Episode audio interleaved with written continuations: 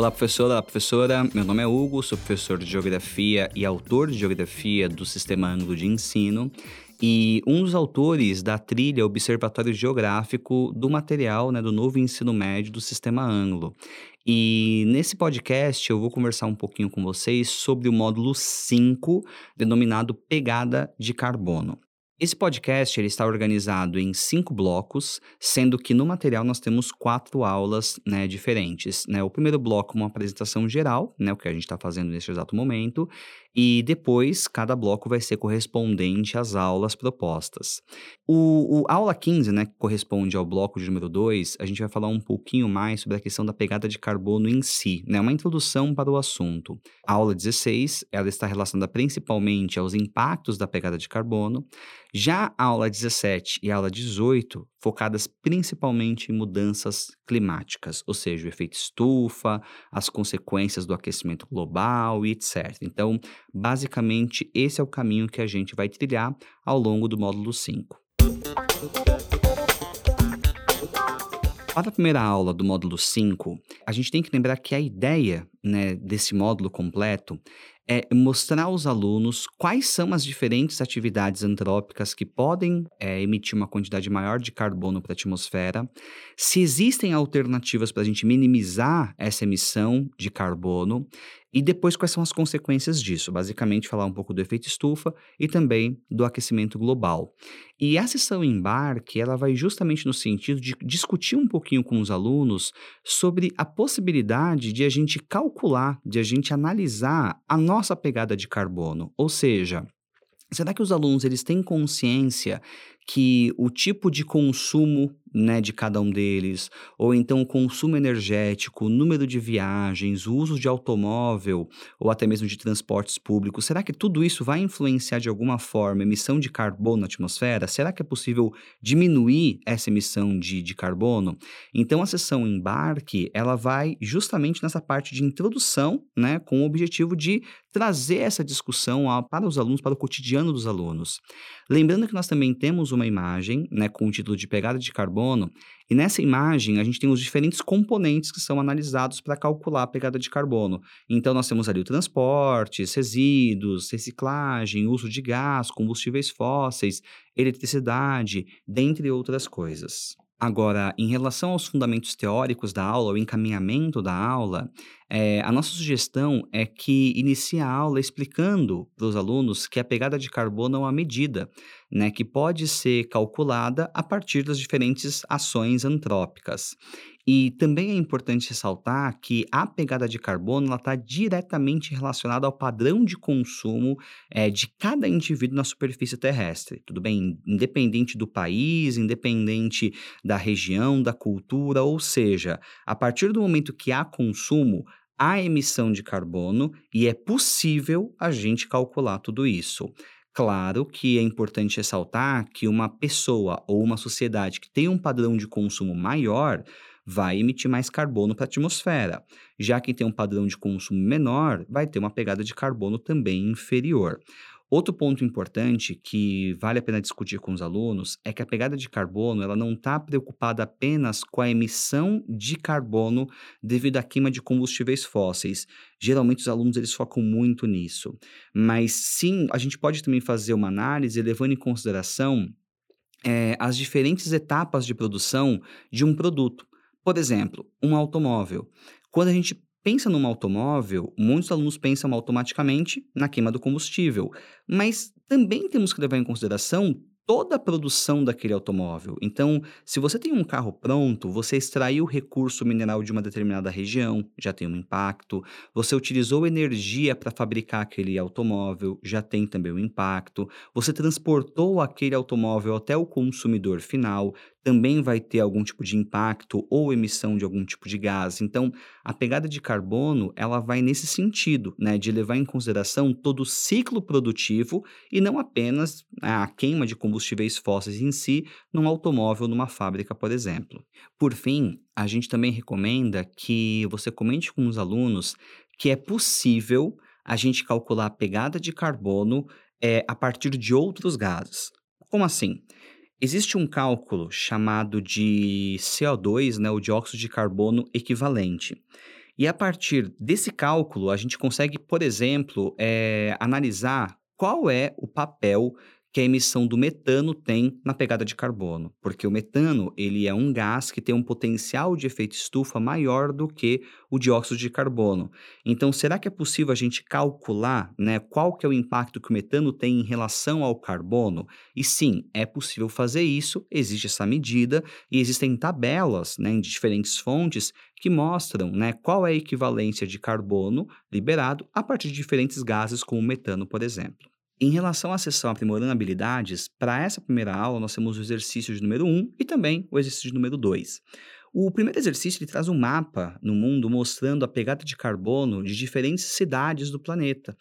E a ideia é que o aluno relacione né, a pegada de carbono tanto com a concentração antrópica, como também o desenvolvimento econômico de algumas regiões do planeta. Então, por exemplo, a gente tem Europa Ocidental, a gente tem América do Norte, especialmente os Estados Unidos, nós temos o Sudeste Asiático com destaque para a China, que tem uma pegada de carbono bem maior do que outras regiões do planeta, como, por exemplo, a América do Sul, a América Central ou o continente africano onde o padrão de consumo é mais baixo, a atividade industrial é reduzida e, consequentemente, a pegada de carbono também vai ser menor.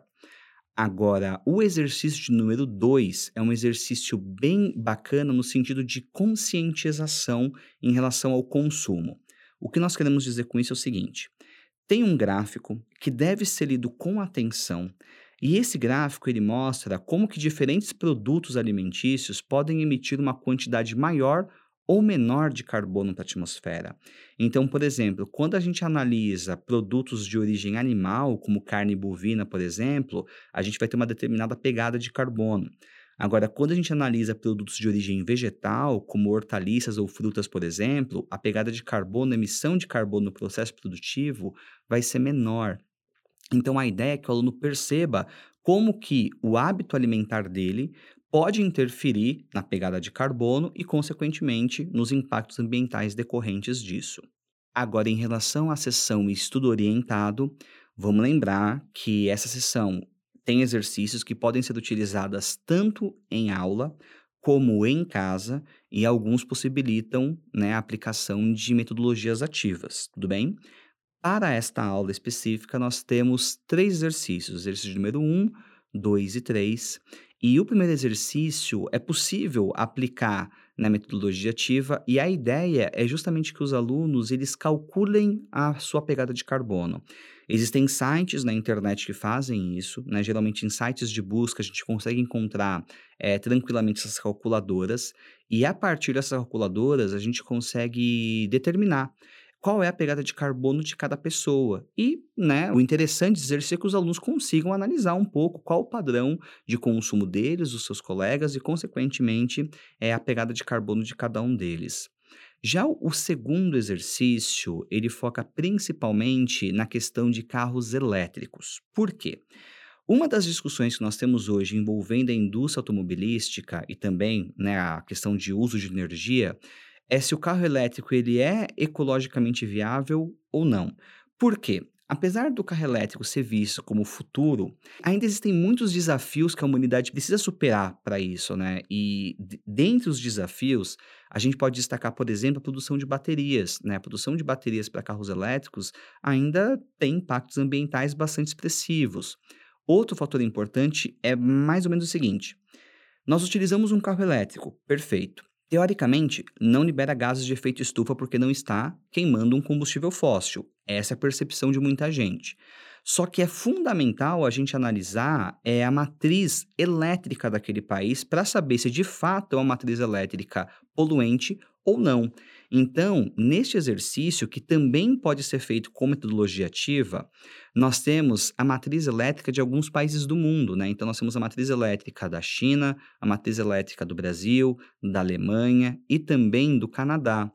E a ideia é que o aluno perceba, a partir dessas matrizes elétricas, é, quais são os países que têm um maior impacto ambiental decorrente da utilização do carro elétrico, especialmente né, com destaque para a emissão de carbono para a atmosfera, e quais são aqueles que têm um impacto menor. Ou seja, a ideia é mostrar para o aluno que apenas o carro elétrico não basta, a gente tem que levar em consideração a produção daquele carro, a produção da bateria e a geração de eletricidade. E cada país vai ter uma realidade diferente.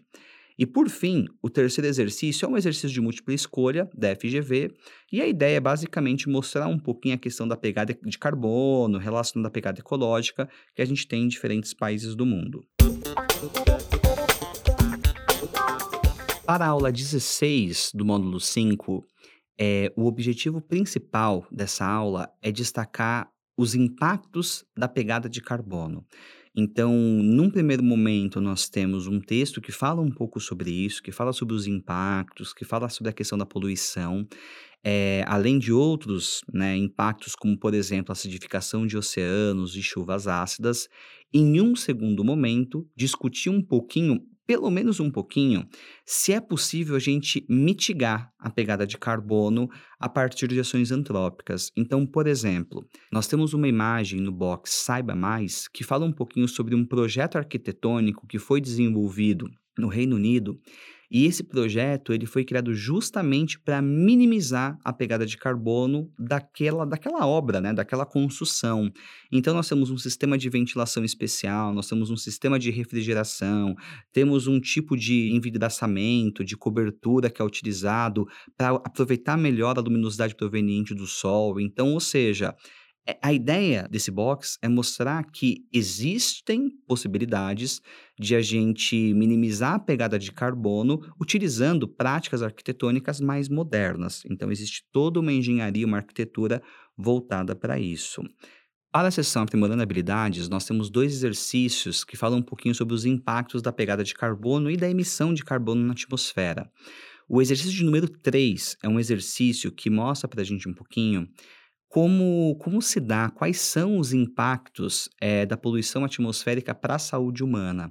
Então, nós temos dados da Organização Mundial da Saúde que mostram a quantidade de pessoas que morrem no mundo decorrentes de problemas de enfermidades relacionadas à poluição atmosférica e também a distribuição disso no planeta, quais são as regiões onde nós temos uma situação mais grave quando comparada a outras, e também um mapa que mostra para a gente a concentração de carbono na atmosfera no mundo inteiro. E, e a ideia do exercício é justamente o aluno relacionar essas informações, então observar que a poluição atmosférica vai afetar a saúde humana e as regiões mais poluídas do planeta são as regiões onde o índice de doenças e mortes tendem a serem um pouco mais altos. Agora, o exercício de número 4 é um exercício que mostra para a gente uma possibilidade de diminuir a pegada de carbono. Por quê? Nós temos um texto e também uma imagem que mostra um tipo de plástico chamado de plástico verde.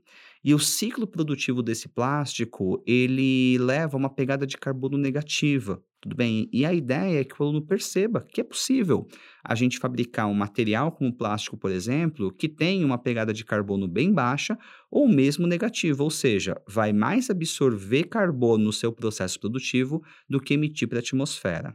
Na sessão Estudo Orientado, nós temos três exercícios para complementar essa aula: exercício 4, 5 e 6.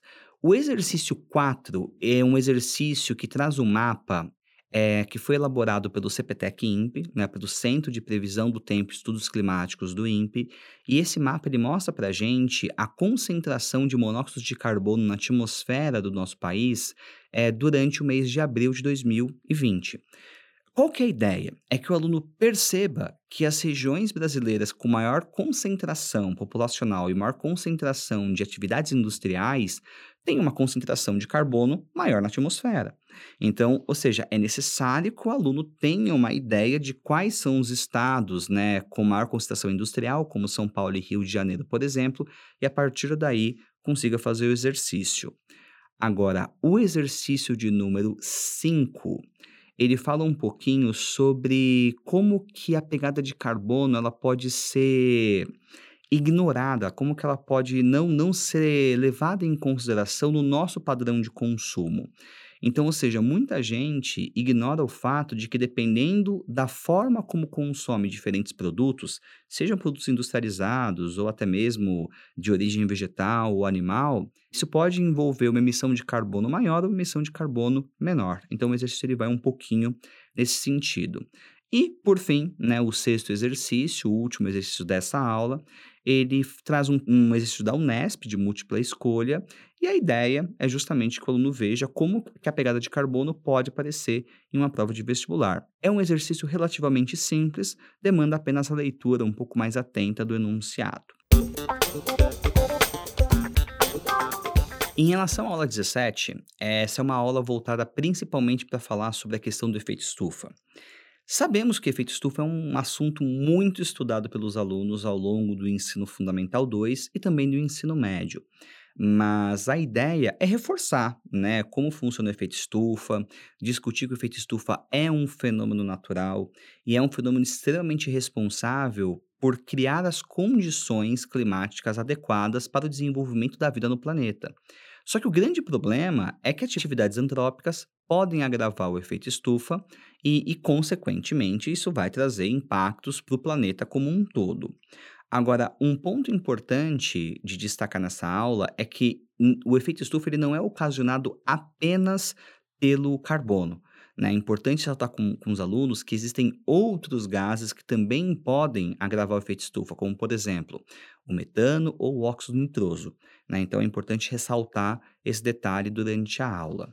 Na sessão Aprimorando Habilidades, nós temos dois exercícios para tratar um pouquinho da questão do efeito estufa. O primeiro exercício é um exercício um tanto quanto padrão em relação à questão de mudanças climáticas, efeito estufa, aquecimento global, etc. Por quê? Ele traz para a gente um gráfico que mostra as variações na temperatura do planeta relacionadas à questão da concentração de carbono. E a ideia é que o aluno, a partir da observação da imagem, é, note que, de acordo com a maior concentração de carbono na atmosfera, a gente tem um aumento da temperatura no planeta. O exercício número 6, ele é um exercício que mostra como que o efeito estufa pode ser comparado com uma estufa de vidro. Então, tem uma imagem que foi retirada da NASA e ele faz justamente esse jogo, né, de brincar um pouquinho e mostrar, tá vendo? Ó, assim como uma estufa de vidro consegue reter uma parte do calor proveniente do Sol, é, a atmosfera terrestre também tem o papel de absorver, de reter um pouco do calor proveniente do Sol. Ou seja, a ideia do exercício é trabalhar um pouquinho né, com essa comparação de uma estufa de vidro e do efeito estufa atmosférico que a gente tem no nosso planeta. Já no estudo orientado, nós temos três exercícios que falam um pouquinho sobre a questão do efeito estufa, é, intensificação desse fenômeno, etc. O exercício 7 é um exercício que fala um pouquinho sobre a questão da paleoclimatologia. Esse é um exercício que foi feito junto com autores da biologia, né? Porque tratam sobre uma técnica conhecida como dendrocronologia. Basicamente, é uma forma de você estudar climas do passado a partir da utilização de árvores, né? Os anéis que nós temos nas árvores, devido ao seu crescimento, eles podem ser analisados por pesquisadores e a partir daí os cientistas conseguem determinar mais ou menos quais eram as características da atmosfera no passado. Então, ou seja, a ideia da climatologia é mostrar que nós conseguimos estudar os climas do passado utilizando técnicas científicas para isso. Existem outras técnicas, mas, num primeiro momento, esse exercício ele foca né, na análise de anéis de árvores. Já o exercício 8 é um exercício que a gente recomenda que seja feita com metodologia ativa. E, se possível, se houver espaço, seja feito em sala com os alunos. Por que há essa recomendação? É, estamos vivendo um momento em que há muita discussão em relação à ciência, em relação ao aquecimento global, dentre outras coisas. E existem cientistas que defendem que o aquecimento global, que as mudanças climáticas não são ocasionadas por atividades antrópicas. E esse exercício ele permite discutir esse assunto. Então, ou seja, nós temos dois textos com visões distintas sobre a questão de mudanças climáticas, e é interessante que os alunos leiam esses textos e entendam que nós temos cientistas sérios dos dois lados. Nós temos cientistas muito respeitados que defendem que o aquecimento global é ocasionado por atividades antrópicas, mas também temos cientistas sérios que defendem que o aquecimento global é causado por fatores naturais. Então, ou seja, né, quem tem a verdade Aí vai depender muito da visão eh, científica, muitas vezes política, de alguns cientistas ou de alguns pesquisadores. É um tema complexo, mas é interessante mostrar ao aluno que esse debate no meio científico ele existe. E o mais importante, esse debate ele pode ser saudável. Então a gente pode ter um grupo de cientistas que defende o aquecimento global é, por ações antrópicas, e do outro lado, um grupo de cientistas que defende que o aquecimento global ou as mudanças climáticas são naturais, discutindo entre si, trocando informações e, quem sabe, um dia chegando a um consenso, mas nem sempre a ciência consegue atingir esse consenso. Então, é um bom momento para trazer esse assunto à tona com os alunos. E, por fim, o exercício de número 9 é um exercício da Unesp e é um exercício relativamente tranquilo, né? Envolve aí é, um textinho em inglês, mas de leitura relativamente simples. Caso os alunos tenham dificuldade, é possível traduzir o texto com eles. E é um exercício que fala um pouquinho sobre a questão do aquecimento global. Para a aula 18, é, decidimos dedicar essa aula principalmente para as consequências do aquecimento global.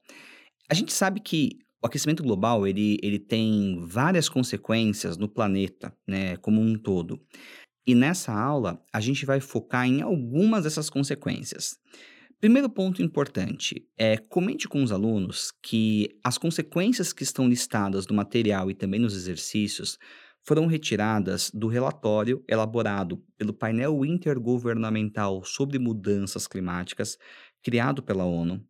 E esse é um relatório que utiliza um modelo que a gente chama de modelo de clima global, em que nós temos um sistema né, computacional que busca simular o comportamento atmosférico. E para isso utiliza informações da química, da meteorologia, da matemática, física, dentre outras áreas do conhecimento, dentre outras áreas científicas. Então, ou seja, é, as informações que estão presentes no material e nos exercícios, elas partem destes estudos, destas pesquisas. Tudo bem? É importante ressaltar isso.